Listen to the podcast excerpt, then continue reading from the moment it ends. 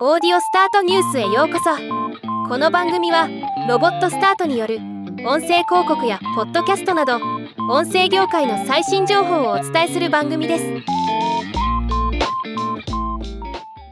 Coleman Insights と Amplifi Media が2023年8月に米国の15歳から64歳のポッドキャストリスナー1000人を対象に YouTube におけるポッドキャストの新しいルールと題した調査を行いました。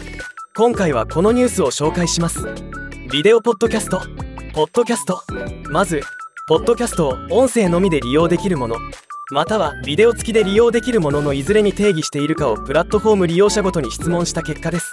全ポッドキャストリスナーは75%がポッドキャストは音声のみ。またはビデオ付きで利用されるものとして定義されるものだと回答しています。22%は音声のみ。3%はビデオのみと回答したそうです。プラットフォーム別に見ても YouTube を好む層 Spotify を好む層 Apple Podcast を好む層によって若干の差はあるにせよ。米国のポッドキャストリスナーの多くが音声だけではなくビデオも含めてポッドキャストと理解しているということになります。ポッドキャストで最もよく利用するプラットフォームはよく利用するポッドキャストサービスアプリプラットフォームを聞いたところ73%のリスナーは Apple Podcast、Spotify、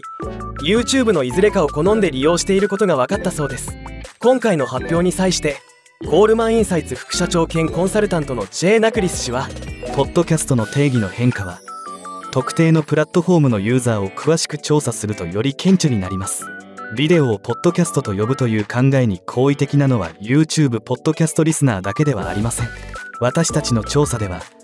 Spotify と Apple Podcast リスナーの3分の2以上が同じように感じていることが分かりました。とコメントしています。また Amplifi Media 創設者兼 CEO のスティーブ・ゴールドスタイン氏は72%のポッドキャストリスナーは複数のアプリを使用していますが4分の3は Apple Podcast、Spotify、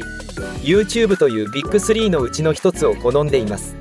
とコメントしています。ビデオポッドキャストに関するレポートは引き続き積極的にウォッチしていきたいと思っております。お楽しみに。ではまた。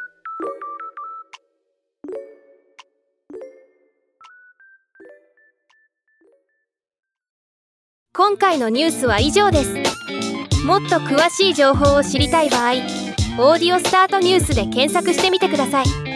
ではまたお会いしましょう。